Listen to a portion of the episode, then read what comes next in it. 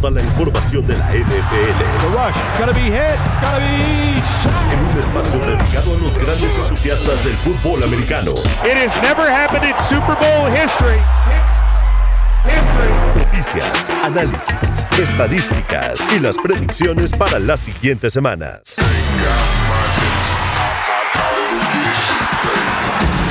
Arranca. Cuarto cuarto. Cuarto cuarto. En W Deportes. Conectamos tu pasión. Saludos amigos, bienvenidos a una emisión más de Cuarto Cuarto a través de W Deportes y por supuesto este programa les recuerdo que lo pueden revisar en todos nuestros medios de comunicación. Esto puede ser más en línea en los servicios de streaming que pueden encontrar pues en el que sea que ustedes consideren de confianza.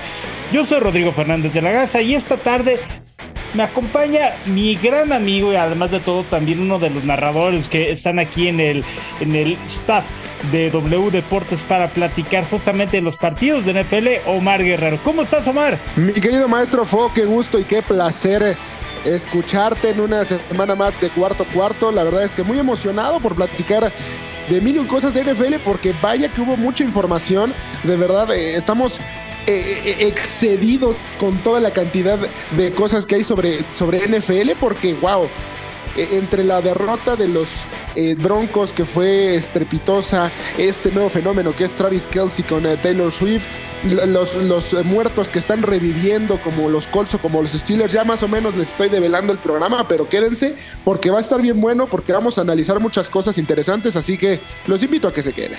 Así es, el día de hoy tenemos muchísimos temas y justamente vamos a empezar a platicar de uno de los temas más pues sonados en la última semana y es que en el partido que se celebró en Florida, en, concretamente en la casa de los Dolphins, pues el marcador final fue una cosa abultadísima, una cosa brutal, temible, verdaderamente temible. 70 puntos de los Miami Dolphins contra 20 de los Broncos de Denver. Por supuesto, ni, ni nuestros queridos amigos Rafa Torres ni Lalo Hernández se iban a presentar el día de hoy. Se entiende, amigos, los acompañamos en esta situación. Fue algo bastante complicado y es que, por partes, lo increíble es que los Broncos permitieron más de 700 yardas totales. 700 yardas totales en un partido es una cosa bestial. Es una cosa de verdad increíble. Ni, ni siquiera en las consolas es fácil lograr más de 600 yardas. Imagínense 700 en un partido de fútbol americano profesional. Y es una situación que nos ha sorprendido a todos y nos ha dejado en shock. Omar, ¿cuál fue tu primera impresión después de enterarte de esto? No, no fue otra más que levantar las cejas y decir, ¿cómo pasó esto? O sea, es, de esos eh, momentos que no te explicas, pero que retratan perfectamente pues la, situación de una franquicia en problemas como son los Broncos. Lo que podía lucir una franquicia que, que, estaba dando pasos sólidos con la incorporación de Sean Payton como head coach, pues eh, fue algo completamente distinto. o sea, o sea, ni siquiera se vieron, no se vieron en el terreno de juego. Eh, no compitieron. 70-20 es eh, pues algo completamente humillante para cualquier franquicia. Como lo dijo Sean Payton, es un, un video muy difícil de ver. Creo que para cualquier aficionado, no solo para el entrenador, es complicado ver cómo a tu equipo le meten 70 puntos. De verdad, eh, es humillante, es muy complicado porque no estás preparado para eso. Yo creo que no hay equipo que se prepare para perder. Todos los equipos trabajan cada semana para poder ganar un juego de fútbol americano y al final cuando tienes un revés de esa magnitud, algo debe pasar, algo seguramente está pasando y lo que me queda claro es que lo que decía este Sean Payton de que su antecesor le había dejado un desastre, pues como que él no ha venido a borrar mucho de lo que pasó, ¿eh? No, no, no, pero mira, más allá de lo que le haya comentado Sean Payton a su afición respecto a esto, porque por supuesto que es una situación 100% vergonzosa, yo creo que sí, lo que dejó Nathaniel Hackett en los Broncos fue un absoluto caos. Fue una cantidad de inversiones pues mal realizadas, mal planeadas, el haber de, simplemente el haber dejado ir a Bradley Chubb me parece una absoluta falla de pues, una absoluta decepción. Porque por mucho que tú estés dispuesto a ver a tu equipo, eh, pues no dar lo mejor que puede, o, dar una sorpresa que tal vez es lo que, a lo que más aspiran, los Broncos de Denver no son la peor franquicia del NFL. E incluso yo me atrevo a decir que, que esta semana, digo, no, no vamos a hacer pronósticos porque para eso está la emisión del sábado, pero los Broncos tienen para ganar el partido del, del próximo fin de semana y además de todo, creo que los Broncos es un equipo que tiene mucho más que ofrecer. Tal vez ahorita tuvieron una muy, muy, muy, muy, muy mala salida. Pero no, no creo que hubiera merecido o hubiera, bueno, que sea del todo reflejo de lo que está ocurriendo en la NFL. ¿Por qué? Porque ni creo que los Dolphins sean así de fuertes, aunque vayan 3-0, ni creo que los Broncos sean así de malos. Y, tal vez puedo estar mal o tal vez puedes estar en desacuerdo conmigo, pero creo que ninguna de las dos franquicias está en el nivel de lo que reflejó este último partido. Y, si alguien está en eh, de, acuerdo conmigo o en desacuerdo conmigo, por favor que lo, que lo escriban en la cuenta de cuarto cuarto. Es arroba cuarto con letra 4TO, eh, esto en la, en la cuenta de X, o pueden hacerlo también a través de Instagram en cuarto con, con número 4TO y cuarto con letra. Pero de verdad, no sé si tú coincides en este asunto, mi querido Omar. Yo sigo sin creerme del todo este resultado, no porque no haya sido una realidad, sino porque creo que fueron una serie de... Hombre, voy, a ser bastante eh, pues fantasioso en la, en la declaración que voy a dar, pero yo creo que los astros se alinearon para que se dieran así las cosas sigo sin creer que esta sea la realidad de estas franquicias. ¿Qué tanto concuerdas tú conmigo o qué tan en desacuerdo estás? No, yo creo que sí estoy de acuerdo contigo, Fo. O sea, al final me parece que se conjugó una excelente tarde de los Delfines de Miami con una tarde negra de los Broncos de Denver. 122 puntos ha sido lo que han permitido en tres juegos, nada más y nada menos los Broncos. Sí tienen un problema, sí están viviendo un mal momento, pero no creo que sea un equipo tan malo como lo que representó este domingo ante los eh, Delfines. Creo que fue de esos accidentes que suceden en el fútbol americano, que sí creo que debió haber movido muchas fibras allá en Denver.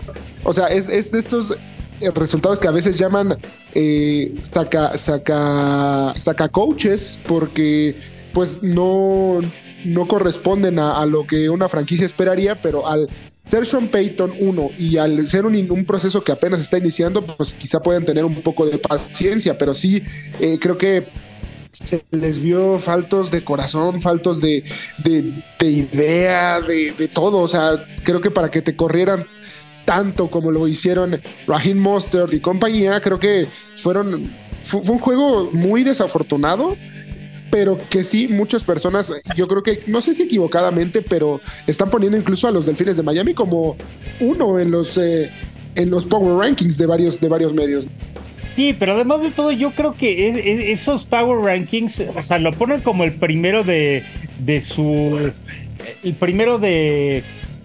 De esta lista, y la verdad es que creo que no. Yo siento, siendo muy, muy, muy aterrizado, y no quiero echar agua hacia mi molino y el equipo al que yo apoyo, pero creo que hay equipos que han mostrado más poder y han mostrado más claridad y más contundencia sin tener que eh, demostrarlo en una cantidad de puntos tan bestial como la de los 35, perdón, lo de los 70 puntos que anotaron los, los, delfines. El mismo eh, eh, McDaniel, yo creo que va a tener una realidad tremenda en el, en el partido que va a enfrentar la siguiente semana. Pero yo en verdad sigo sin creer que esto sea una absoluta realidad. Fue una muy, muy mala salida de los Broncos y fue una muy buena salida de los, de los Delfines que hicieron las cosas bien. Ahora, los Delfines sí son un equipo de playoff. Eso no lo discuto. Son un equipo que tiene muchísima solidez en varias de sus líneas y ofensivamente están perfectamente bien armados. Pero también creo que una serie de escapadas de más de 50 yardas por eh, el ataque terrestre no se va a repetir en, otro partido. La verdad, no, no, no veo que Devon Shane pueda correr más de 250 yardas en un partido para, para cualquiera de las siguientes salidas que va a tener en la NFL, porque después de ver lo que hizo este corredor, por supuesto que no va a repetir de, esta manera en otras eh, oportunidades, porque va a estar mucho más al tanto el equipo rival. Y por el otro lado, vamos a ver también a un Raheem Mustard que tal vez había sido un poco desdeñado por la cantidad de lesiones que ha tenido, pero Raheem Mustard siempre ha sido respetado porque es uno de los corredores más veloces de toda la liga, probablemente el más, tiene la corrida más veloz registrada en esta temporada que fue la de anotación, ni siquiera contra los Broncos, fue la, la, semana anterior, la, en la semana 2, cuando registró casi este ¿Qué fue? ¿De 30 millas? No, ni siquiera me acuerdo. O 10 millas. Eh, necesito revisar ese, ese dato. Disculpen ustedes que no tenga la cifra exacta. Pero lo que ha hecho Raheem Mustard lo ha hecho bastante bien. Entonces, también hay que esperar qué tan, qué tan saludable se puede mantener este backfield de, los Delfines de Miami. Que tiene también a Jeff Wilson, es cierto. Jeff Wilson es un jugador bastante.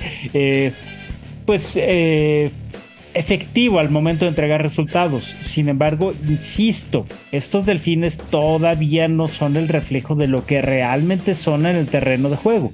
Sí, y yo creo que lo más, el más claro ejemplo lo vamos a ver este domingo, ¿no? Cuando estén enfrentando a los Buffalo Bills. Ahí es donde quiero ver a, a Hill, al mismo Tua Tagovailoa, a la gran defensiva. Ahí es donde los quiero ver, porque ese va a ser un juego para ver de qué, de qué están hechos. Y la realidad es que hay algo que sí hay que alabarle a los, a los Dolphins, ¿no? Lograron todo lo que lograron, los 70 puntos, las 700 yardas, etc, etc con apenas, o sea, con, con, su. con no todo su cuadro titular, porque no estaba Jalen Waddle. Ahora, imaginemos lo que harán con Jalen Waddle. No creo que vaya a ser, eh, por ningún motivo vayan a repetir esta hazaña en esta temporada, pero sí creo que lo que vayan a hacer con Buffalo también, una de dos, o los encumbra o, les, les muestra su realidad. Sí, yo, yo, yo concuerdo contigo. Y más allá de, de, abundar o de tirarle a los delfines, porque yo creo que no, no merecen que, que se lleve esta cantidad de, pues no, no, no voy a decir improperios porque tampoco estamos insultando, pero yo creo que este golpe de realidad le va a llegar más adelante. Si no me equivoco, tú puedes corregirme, Omar. Los Delfines van a enfrentar a Kansas City en esta temporada. Los jefes de Kansas City, que además de todo tienen una excelente defensiva y este año lo están demostrando bastante bien, que tal vez no estamos viendo el ataque, estamos acostumbrados a, notar todas las temporadas por parte de Patrick Mahomes, pero sí estamos viendo una defensiva muy sólida. Y creo que en ese aspecto los Kansas City Chiefs van a tener suficiente para poder contender y no solamente contender, sino aterrizar a un equipo como los Delfines de Miami cuando ya se enfrenten. ¿Pueden dar la sorpresa? Sí, pero de ahí a que vaya a ser un asunto eh, sencillo, pues no, no, no, no, no, no. Ahí es un caso muy, muy, muy diferente. En fin, creo que es una manera. Sí, y, no, y es que te iba a decir, de los siguientes juegos, tres al menos van a ser eh, con, con equipos que están peleando sí o sí postemporada y hasta el Super Bowl. Van a ir contra Buffalo este fin de semana. Después, el 22 de octubre, irán ante los, las Águilas de Filadelfia, los Gigantes de Nueva York, las Panteras de Carolina y los Patriotas de Nueva Inglaterra que los Patriotas estuvieron cerca de, bueno, le compitieron muy bien, terminó 24-17 ese marcador y yo creo que eso es lo más cercano que podremos del de la contra una buena defensiva, porque esa de Inglaterra es una buena defensiva, es una defensiva sólida y yo siento que en ese sentido los Delfines ese es su punto de competencia. Contra los Chargers siempre vas a tener juegos bien eh, competidos y de muchos puntos y lo de Denver ya dijimos que es una excepción. Yo considero que si hay un parámetro que ponerle será en esos tres juegos que vienen.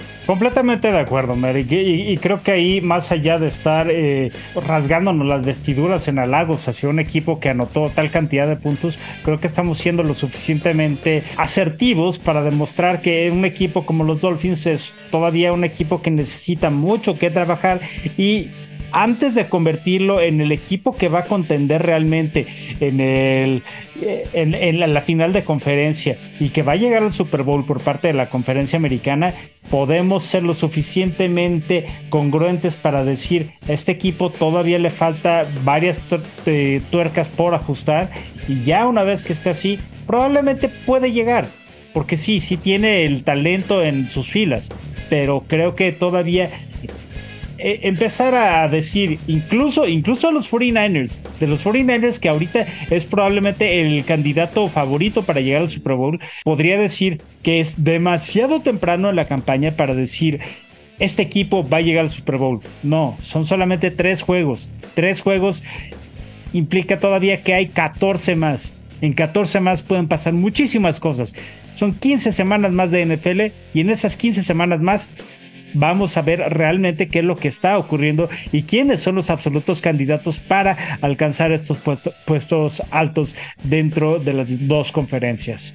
Y si te parece, mi querido Omar, vamos entonces a la cápsula que nos manda nuestro querido amigo Gonzalo de Buen para resaltar cuál es la aportación de los mejores novatos que han estado a lo largo de la semana 3 de la NFL. Y por supuesto, eh, digo, creo que al, al que más va a sobresaltar no va a sorprender a nadie. Pero escuchen lo mejor del mismo Gonzalo. Regresamos aquí a cuarto cuarto. En W Deportes, conectamos tu pasión con la NFL. En cuarto cuarto. Hola, ¿qué tal? Bienvenidos nuevamente a esta sección donde cada semana destacamos el papel de algunos novatos que hayan hecho bien las cosas en la NFL. Y bueno, esta semana 3 tuvimos a varios novatos que lo hicieron muy bien. Vamos a destacar el top 3, pero antes del top 3 vamos a entrar como siempre con la mención honorífica de la semana. Y esta semana el rookie que no entró en mi top 3, pero hizo un papel destacado es Sam Laporta, el ala cerrada de, la Universidad de Iowa, que ahora juega para los Leones de Detroit. Y que bueno, ha hecho un gran papel como novato. Es el ala cerrada eh, novato con más recepciones, solo por detrás de T.J. Hawkerson en su temporada novato. Y bueno, que fue pick de ronda 2 y el pick 34 en total. Esta semana él tuvo nada más y nada menos que 8 recepciones para 84 yardas y un touchdown, con lo cual ayudó a los de Detroit a vencer Atlanta. Ahora sí, entrando al top 3 de esta semana, traemos en el 3 a otro rookie de Detroit que también es un gran papel.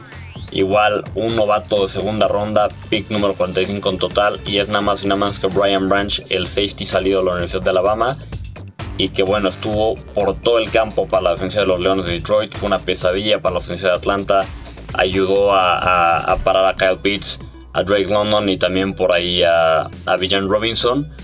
Tuvo 11 tacleadas, 3 tacleadas para pérdida de yardaje y 2 pases defensivos. Así que un todoterreno esta semana Brian Branch para la defensa de los Leones de Detroit y que bueno, ayudó también a contribuir esta victoria ante, ante los halcones de Atlanta. El puesto número 2 esta semana tenemos nada más y nada menos que a Nathaniel Dell, mejor conocido como Tank Dell, el receptor de los Houston Texans y que bueno, eh, salió de la Universidad de Houston justamente y esta semana tuvo 5 recepciones para 145 yardas y un touchdown con una recepción larga de 68 yardas. Así que un gran papel que está haciendo Tank con los Houston Texans esta temporada. Se está convirtiendo en una de las almas favoritas de C.H. Stroud.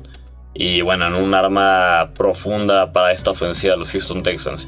Y ahora sí, eh, guardando esta semana lo mejor para el final. En el puesto número uno, pues estoy muy contento de hablar de nada más y nada menos que Devon Shane, eh, el corredor novato de los Delfines de Miami, de mis Miami Dolphins. Y que bueno, tuvo una gran semana este corredor que fue drafteado en ronda 3 y en el pick 84 en total. Hizo un gran, gran papel. Sus estadísticas, bueno, son fuera de serie para, para un novato. Tuvo en 18 carreras 203 yardas, 2 touchdowns y además agréguenle que tuvo 3 recepciones para 31 yardas y otras 2 recepciones para touchdown. Eh, gran papel que hace Chain demostrando esa velocidad y elusividad que, lo hizo bueno, una pieza importante la ofensiva de los Aces de Texas AM. Eh, demostrando esa velocidad que además tiene ¿no? de, ser una estrella en, atletismo, en, deportes de velocidad durante su estancia en la universidad, y, pero también demostrando en algunas jugadas, en especial en uno de esos pases pala que le manda Tua y en, y en una de sus carreras para touchdown, ese también poder que tiene a pesar de su, de su tamaño, ¿no? Que es un corredor que no está dentro del prototipo de tamaño de la NFL, sino que es un poquito más chico, pero sin embargo demostrando esa potencia y poder que también tiene a pesar de, pues, de ese tamaño. Fue un gran papel para Devon Chain. La verdad es que espero que los Miami Dolphins le sigan dando participación en cada juego y creo que así será. Sin duda alguna, Mike McDaniel lo, seleccionó con un plan en mente. Y bueno, así que si está disponible todavía en su liga de fantasy, le recomiendo buscar agregarlo a su equipo porque seguramente va a seguir contribuyendo a la ofensiva de Miami. Estos son los novatos de la semana. Tenemos una mención honorífica para Detroit y otro para Detroit dentro del top 3. Tenemos a Tank Dell en el puesto número 2 y en el puesto número 1 esta semana a Devon Chain.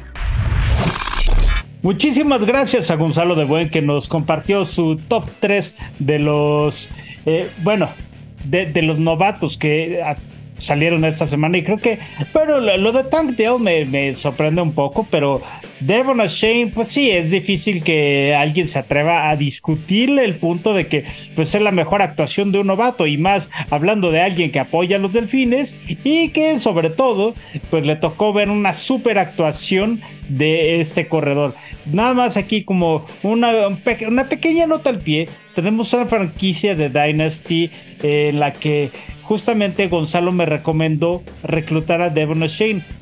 Y yo lo recluté, pero como llevaba dos semanas de no eh, formar parte del equipo de los Delfines, pues no lo alineé. Y, ¿por qué no?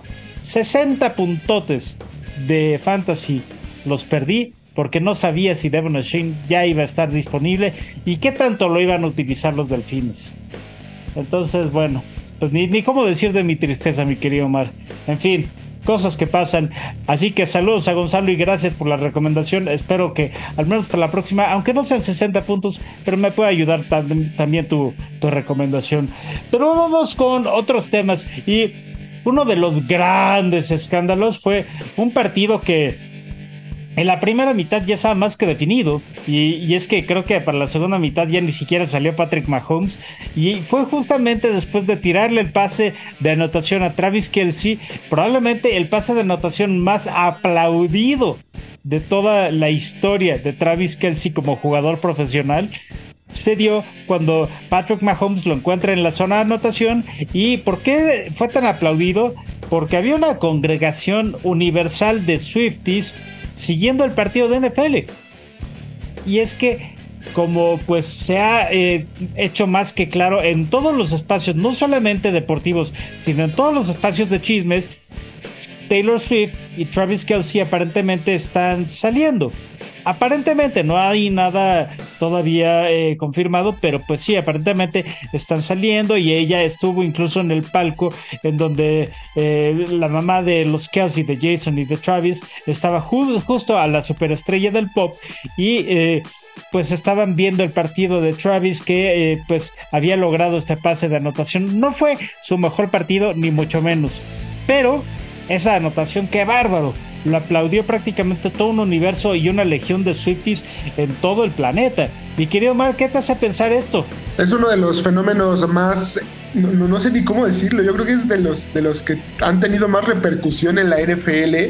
El, tema de Taylor Swift con, con eh, Travis Kelsey de verdad está impactando de una manera eh, no antes pensada en la NFL, con tan solo decirte que Travis Kelsey, o sea, su jersey aumentó su venta en un 400% tras la visita de, la cantante Arrowhead. Nada más. Se convirtió en el quinto más vendido de la NFL y eso creo que ya, ya da de por sí de qué hablar de la magnitud de, todo el, fenómeno, ¿no? Creo que eh, el mismo Patrick Mahomes declaró, declaró que, que, se, que sintió, no sé si irónicamente, yo creo que sí, que sentía un poquito de presión, ¿no? Por darle un pase al mismo Travis Kelsey para, para agradar al público, para que quedara bien con la, con la muchacha. O sea, es un tema que, que creo que lejos de, de, ser eh, malo para la NFL es completamente bueno. Imagínate la de aficionados que van a ganar. Ahora, esperar que, que, nada de esto pueda repercutir en algún momento en el vestidor de los Kansas City Chiefs, porque no deben perder, creo yo, la, la de vista el objetivo, que es eh, defender el campeonato. La realidad es que, pues, todo este, es, ya no es rumor, porque ya está prácticamente confirmado que, que Travis Kelsey, el número 87 de, de los eh, Kansas City Chiefs, pues sale con, con Taylor Swift. Me parece que es, es bonito, es agradable. El tipo creo que eh, es de los más carismáticos en la NFL. No sé tú qué opinas, Po, pero de verdad, eh, uno, uno, ve a Travis Kelsey y, ve lejos de un hombre poderoso, a un tipo que cae bien, que, que, se esfuerza día a día y que, por ejemplo, o sea, le está, está desbancando a, jugadores eh, que, que, en su momento tuvieron las, los jerseys más vendidos, como el mismo Jalen Hurts. Que, era de las 10 más vendidas, pues arrasó con él en las últimas horas eh, con, las, con las camisetas vendidas, ya superó también a Patrick Mahomes.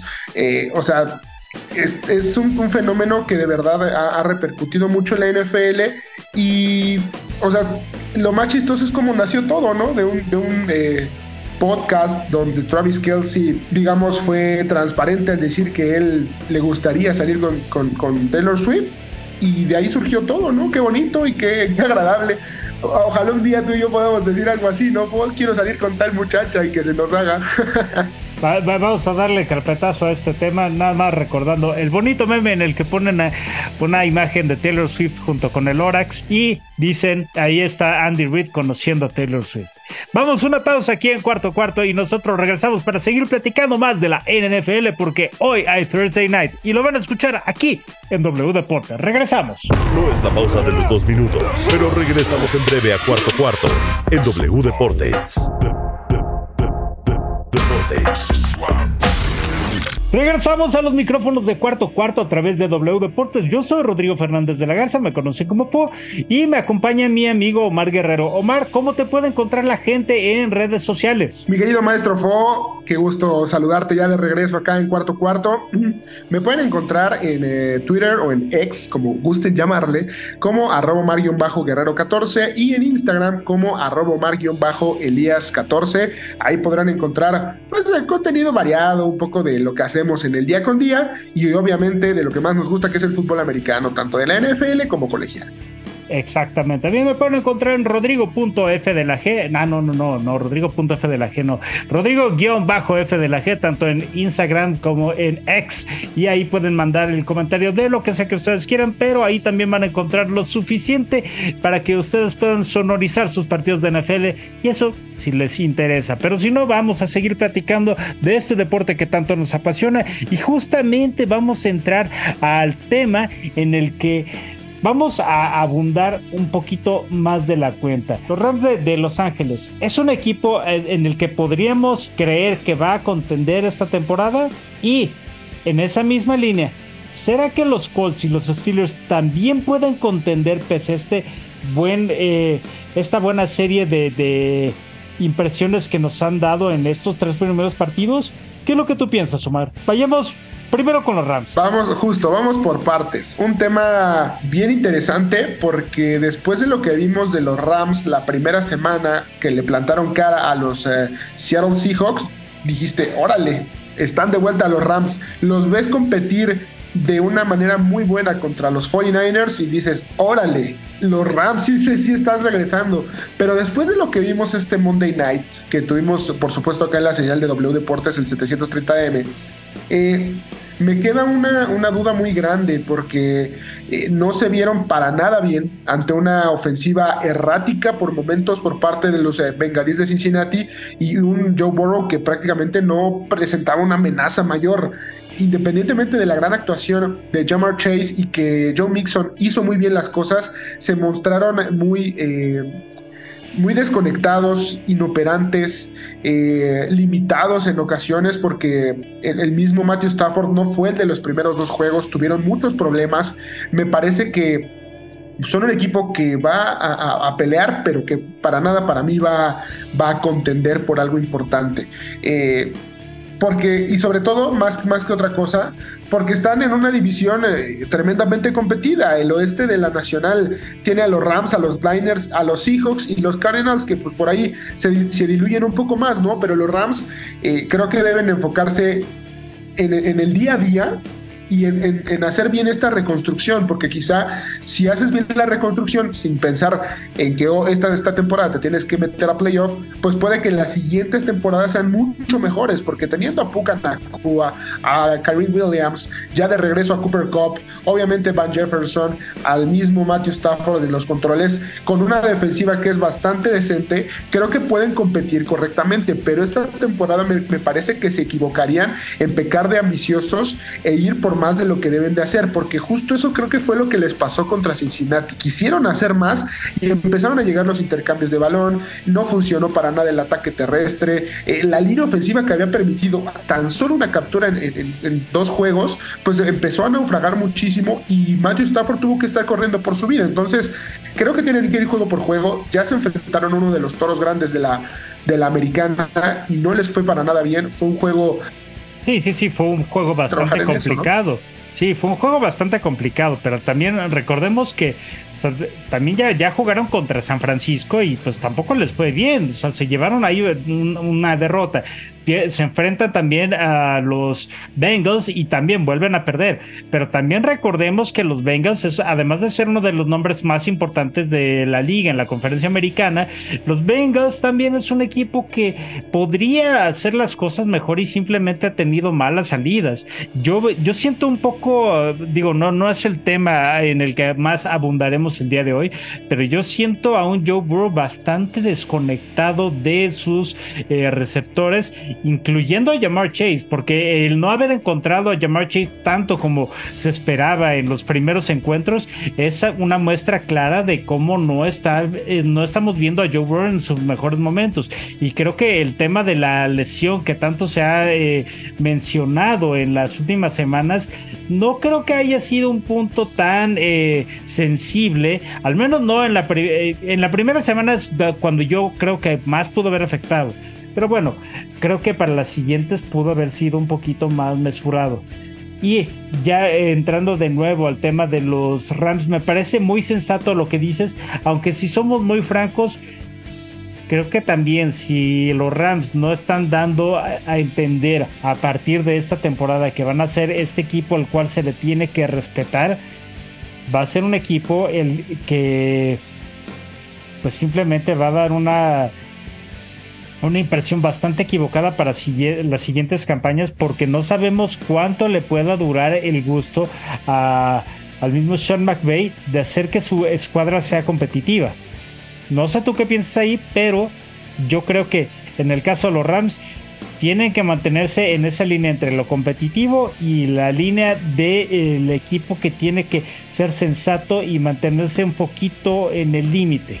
Sí, quizá eh, mantenerse en esta parte del perfil bajo, ¿no? O sea, no querer ser el, equipo que rompía paradigmas en la como en la temporada en la que fueron campeones, me parece que deben mantener un poco más la mesura y la calma. Y vuelvo a repetirlo, o sea, creo que deben ser conscientes de que son un equipo en reconstrucción, que, se, que, que, si tienen las armas para hacer las cosas, las tienen, pero me parece que deben ir un poco más lento que deber eh, caminar antes de querer correr, porque cuando quisieron correr se toparon con los 49ers y seguido también con los Bengals. Entonces creo que en ese sentido eh, este juego del fin de semana va a ser bien interesante. Los Rams que, van a enfrentar a, los Colts, dos equipos precisamente, y hablando y, pasando quizá al tema de los Colts, dos equipos que eh, por momentos han tenido muy buenos destellos. Los, los Colts me parece que eh, vieron la campanada al, al, vencer a los... A los a los Ravens de Baltimore y creo que en ese sentido ya con Anthony Richardson va a ser un, eh, juego bien interesante y sobre todo donde ambas franquicias que están eh, más o menos en, momentos muy, muy similares van a, ver de qué son capaces. Yo creo que ahí es donde van a ver sus realidades. Eh, y saber para, para qué están en la temporada. Si pueden seguir en el tema de la reconstrucción o de veras pueden creer que van a hacer algo importante esta temporada. El caso de los Colts me parece bien eh, especial porque todavía ni siquiera regresa Jonathan Taylor. Eh, el caso de Gardner Minshew también, un tipo que ha peleado todo el tiempo en la NFL por un buen puesto de titular, está sacando las papas del fuego allá con Indianapolis y sobre todo pues ganar un, un equipo como los Ravens siempre va a vestir. Indianapolis es un equipo muy resiliente, que tiene una muy buena defensiva y que sobre todo, pues eh, creo que cuando juegas bajo el papel del underdog, eh, juegas muchísimo más cómodo, sin tanta presión y pueden ir sacando los resultados, ¿no? Sí, completamente de acuerdo. Y, yo creo que en el, tema de, los Steelers, los Steelers es un equipo un poquito gitano, porque contra San Francisco la verdad es que los eliminaron del campo, los borraron. Y luego te enfrentas a los Raiders, que los Raiders, pues no es que Jimmy G no sea un buen líder, pero pues le encontraron bastantes problemas. Y por el otro lado, Creo que los Steelers es un equipo muy bien coachado por Mike Tomlin, pero sigue siendo, hablamos de equipos en reconstrucción y creo que justamente los Steelers es un equipo que sigue en reconstrucción. Incluso si llegan a playoff esta temporada, pues va a ser algo muy bueno para ellos, pero la verdad es que si no llegan va a ser lo más sensato, va a ser lo mejor incluso para que la franquicia pueda hacerse nuevamente de un equipo que o de, novatos, de talento que le permita reforzarse bien y que vuelvan a ser lo suficientemente competitivos, porque es cierto, tienen a TJ Watt en su prime, pero TJ Watt es muy propenso a lesiones. Necesitan a alguien que haga el contrapeso por el otro lado. Y que del otro lado de la línea defensiva, aunque tienen suficiente talento en, la, en todas las líneas defensivas, estos Steelers necesitan no depender tanto de TJ Watt. Sí, porque cuando dependieron tanto de él no se vieron lo, mejor posible allá en, Las Vegas y creo que en ese sentido los, los Steelers no se ven mal. Todavía su línea ofensiva tiene que mejorar muchísimo y creo que ahí es donde coincido contigo, ojo, que, que en una de esas quedar fuera de una postemporada te da la oportunidad de, de, que los procesos lleguen a buen, a buen este puerto, porque cuando llegas a postemporada quizá te engañas un poco en que jugaste lo, mejor posible y, no terminas de, madurar a todo, todo, todo el proyecto que estás teniendo de reconstrucción. Y me parece que en ese sentido eh, los Colts están llevando un proceso bastante agradable. ¿Quién, ¿Quién iba a decir, mi querido Fo, que los Potros de Indianápolis a estas alturas estarían como líderes divisionales? O sea, también hay, que, hay que mencionarlo porque, y ni siquiera es porque sea mi equipo, porque también Jacksonville se está convirtiendo en la decepción de la temporada, Fo.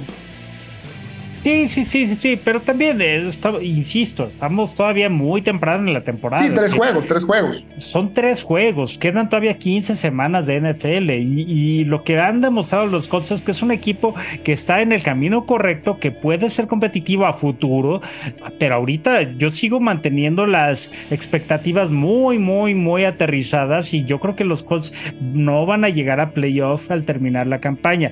No es por tirarle a,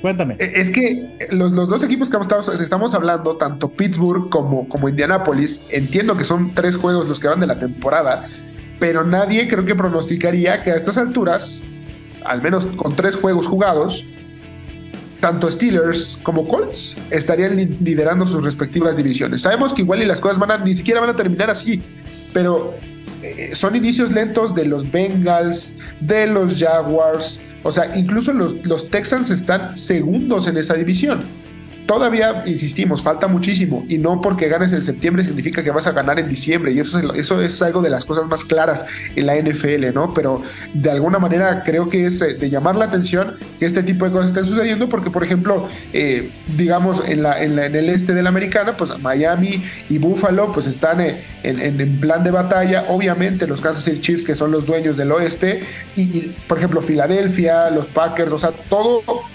lleva un orden, digamos, normal. Esas dos divisiones son las que me parece que nadie creía que fueran a estar así después de tres juegos. Y bueno, también hay que, es que de verdad, amigo, hay que, hay que mantener muchísimo las cosas con calma, hay que, hay que, hay que aterrizarnos un poco. Creo que todavía estamos haciendo las cosas con demasiada prisa y la verdad es que no, en este momento todavía no estamos para, para pues, cantar ningún tipo de victoria. El horno no está pabollos todavía.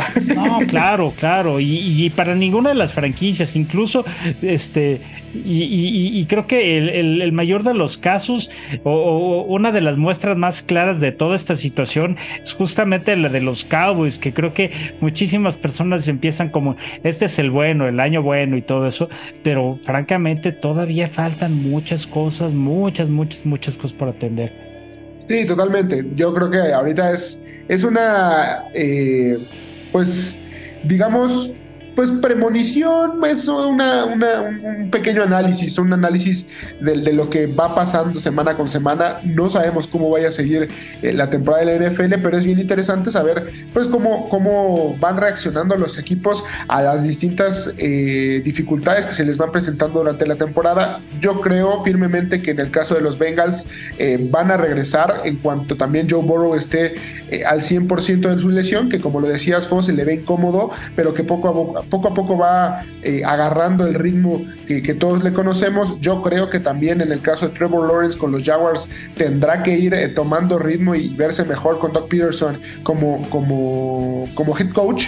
Pero pues creo que en ese sentido, al momento son las sorpresas que estamos viviendo en la NFL. Sí, completamente de acuerdo, mi querido Omar. Entonces yo creo que el punto aquí es vemos una serie de equipos que tienen mucho que ofrecer todavía, pero todavía falta más, más por ver en esta temporada. Entonces, si te parece, amigo, vamos a la cápsula que nos manda nuestro querido amigo David Blanco y nosotros seguimos aquí en cuarto cuarto para platicar antes del previo del Thursday Night Football y ahorita que David Blanco nos va a platicar un poquito sobre la NFL en Europa porque ya los primeros juegos vienen en esta semana 4. Regresamos. Todo sobre la NFL en cuarto cuarto. W Deportes. Hola amigos de Cuarto Cuarto, saludos a todos los oyentes de W Radio. Soy David Blanco, les hablo aquí desde España, desde Madrid de nuevo, y les traigo la mejor información del fútbol americano aquí en Europa.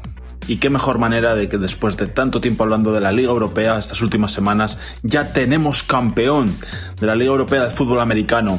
Los Rainfire, el equipo de la ciudad de Düsseldorf, ha ganado por 53 a 34 a los Stuttgart Surs una final eh, con muchos puntos, una final eh, que al final no tuvo emoción, bastante superioridad del equipo de Düsseldorf y es el nuevo campeón de la Liga Europea de Fútbol Americano. Así que, eh, bueno, ya tenemos nuevo equipo, nuevo campeón de esta, de esta competición y bueno, esperando ya al año que viene cómo se recompone y con las nuevas noticias que tendremos de equipos, por ejemplo, es muy probable que tengamos ya un equipo de aquí de la ciudad de Madrid que se unirá a los Barcelona Como equipo español representante.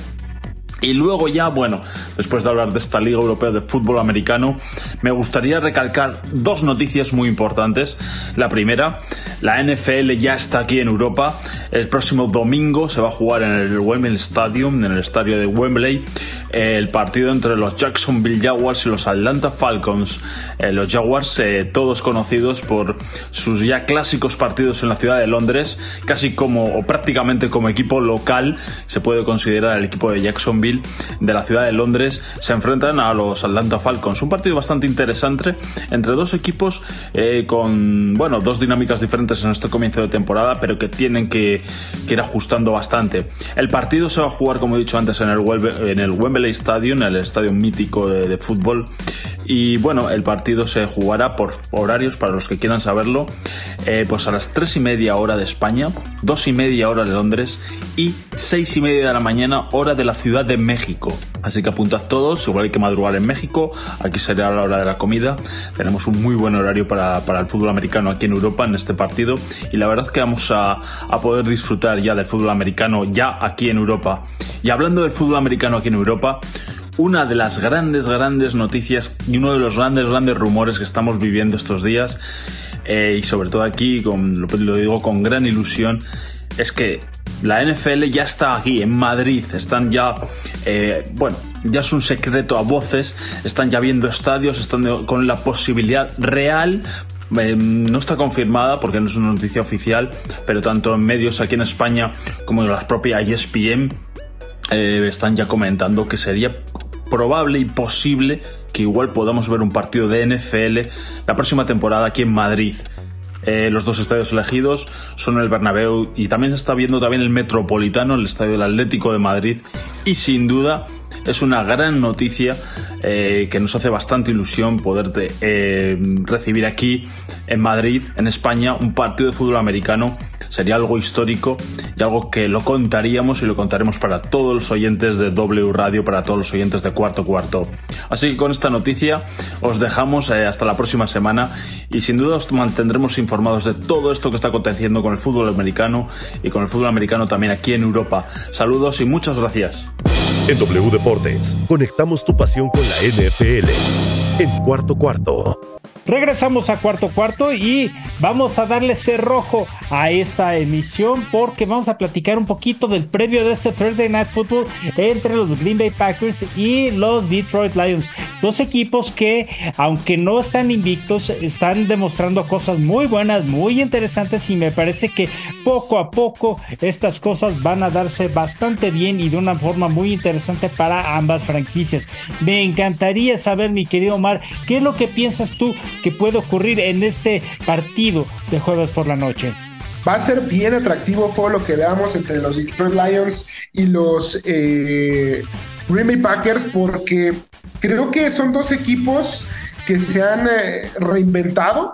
El caso de Detroit que está volviendo de, de, la nada, que está haciendo muy bien las cosas. La primera victoria obviamente contra el equipo de, de los Kansas City Chiefs levantó más de una ceja. Creo que nadie, absolutamente nadie lo tenía presupuestado. Y en ese sentido, los, los, eh, los Lions están llevando una muy buena temporada. Sabemos que tienen uno de los mejores receptores de la NFL, como es el caso de Amon Russell Brown, el caso también de Jared Goff, que está viviendo un momento bastante agradable. Y bueno, no hay que juzgarlos por aquella derrota contra Seattle 37-31. Eh, fue un juegazo auténticamente, pero ganarle a un equipo como es el de, el de Atlanta, que está luciendo sólido, al menos en este inicio de la temporada, viste mucho. Eh, tienen que recuperar las sensaciones eh, positivas que obtuvieron después de, la semana 1, ¿no? La, defensiva ha lucido bastante bien al contener a, corredores como Tyler Aguilar, el caso de Bijan Robinson, los, eh, los eh, contuvieron bastante bien, además de que consiguieron capturas. Y van a, comenzar esta serie visitando a Green Bay, con el que van a estar disputando sí o sí es el, el, norte de la Nacional. Ahí es donde se va a demostrar quién va a terminar arriba. Creo que estos dos equipos son contendientes y el que salga ganador de aquí probablemente tenga ventaja en lo que viene de la, en lo que lo viene de la, de la temporada. Y en el caso de los Green Bay Packers, vaya, eh, pues, eh, o sea, creo que lo que le llamarían un tapabocas, ¿no? Eh, por parte de, Jordan Love a, todos los aficionados, no solo de los Green Bay Packers, sino de la NFL en general. Porque el domingo en su presentación como local, creo que es algo que no van a olvidar los aficionados en Green Bay. Remontó un 17-0 en el último cuarto para conseguir la victoria. Creo que muchos pudieron o pueden subestimar a Jordan Love, pero es un tipo que, que aprendió bien, que ha trabajado en silencio, que esta temporada lleva completados 51 de 96 intentos para 655 yardas, 7 touchdowns y apenas una intercepción. Creo que eh, es eh, un tipo que ha trabajado en silencio, que se tragó todas las críticas, toda la polémica con Aaron Rodgers y hoy nos está demostrando de qué está hecho. Sí, sí, sí, yo creo que estamos demostrando lo que ya nos había dicho la NFL. Jordan Love está listo, pero más allá de estar listo, está demostrando que tiene el talento para combinar el ataque que necesita de nueva generación este equipo de los Packers en comparación a lo que tenía. Y es que no es por tirarle a Aaron Rodgers, porque pues ahorita es hacer leña del árbol, del árbol caído, literalmente. Y yo lo que creo es que Aaron Rodgers ya había eh, vencido desde hace tiempo las opciones que tenía con los Packers. Y ahorita lo que hace Jordan Love es refrescarlo y está haciéndolo de la mano del nuevo talento, de la gente joven, de un Romeo Dobbs que está haciendo las cosas muy bien. Está, eh, estamos apenas por ver cómo estará el regreso de Christian Watson, que yo creo que puede ser una opción bastante buena para este equipo de los Packers. Y lo más importante de todo esto es saber qué tanto techo le vamos a ver a este equipo de los Packers, porque digo, seamos también sinceros en el hecho de sus dos rivales divisionales que están 0-3, no están mostrando la mejor cara y tampoco están siendo el equipo competitivo que creíamos que iban a ser. Bueno, los Bears yo creo que sí están siendo los que esperábamos ver, pero en el caso de los... Eh, de los Vikings, creo que vamos a verlos hacer cosas mejor. Y en el caso de los Lions, ay, no sé. Yo sigo creyendo que los Packers ahorita, nosotros los veíamos y, recordamos un poquito los programas previos que habíamos grabado. Habíamos dicho que iban a ser los terceros de su división. Que ahorita los veo como el equipo candidato a llevarse la división. No sé si tú concuerdes. Creo que se ven sólidos. Sobre todo creo que son un equipo más maduro que únicamente cambió, cambió de cabeza. Sí, eh, creo que eh, puede ser complicado, puede traer eh, ciertas turbulencias el hecho de, ya, que ya no estuviera Aaron, Rodgers, pero bien dice, ¿no? Que cuando se destapa una cloaca, eh, también puede venir lo mejor, ¿no? Y yo creo que el ciclo que acabó entre los Packers y, Aaron Rodgers ya, era algo que tenía que terminar porque si no, de verdad iba a ser algo todavía más insufrible. Y Jordan Love está resultando ser una pieza fresca, una pieza que les está redituando y que de alguna manera maduró eh, sin, sin, sin, tener que estar en el terreno de juego todo el tiempo. Afortunadamente las cosas han rodado bien para él. Yo creo que este juego va a ser un... Eh, un buen sinodal para ver de qué está hecho, porque los, los, Detroit Lions son un muy buen equipo, una muy buena defensiva, una muy buena ofensiva, y yo creo que esta noche, eh, sobre todo por W Deportes, obviamente, el 730 DM, vamos a escuchar y vamos a poder, les vamos a relatar un juego interesante que yo creo que va a ser de muchos puntos pues, híjole, ahí sí tal vez dijeron. Yo creo que va a ser de. O sea, si ustedes van a jugar las altas, yo no creo que vaya a ser un partido de altas. Pero, pero, pero, pero, nuevamente, esto ya lo podrán revisar el próximo sábado en, eh, digo no para este partido, pero para revisar eso pues tenemos una sección de picks y de recomendaciones que tiene nuestra querida eh, René Quick para eh, dar en la sección de los viernes, de, perdón, los viernes, de los sábados aquí en cuarto cuarto y eso lo van a poder escuchar en la emisión del fin de semana aquí en W Deportes. Por ahora nuestro, nuestra especulación, tú dices altas, yo la verdad no yo eh, creo que se quedan en bajas. Y por ahora, mi querido Mar, es momento de despedirnos. Es momento de despedirnos, pero no sin antes recordarles que justamente hoy tendremos ese juego de los Detroit Lions contra los Green Bay Packers.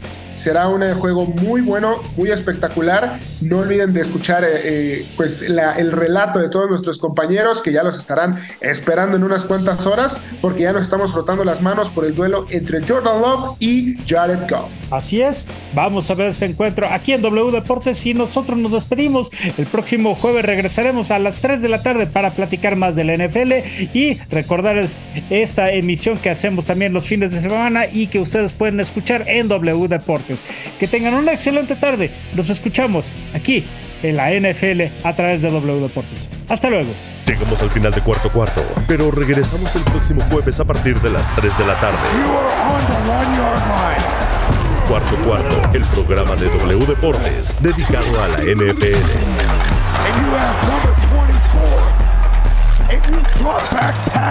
En W, conectamos tu pasión.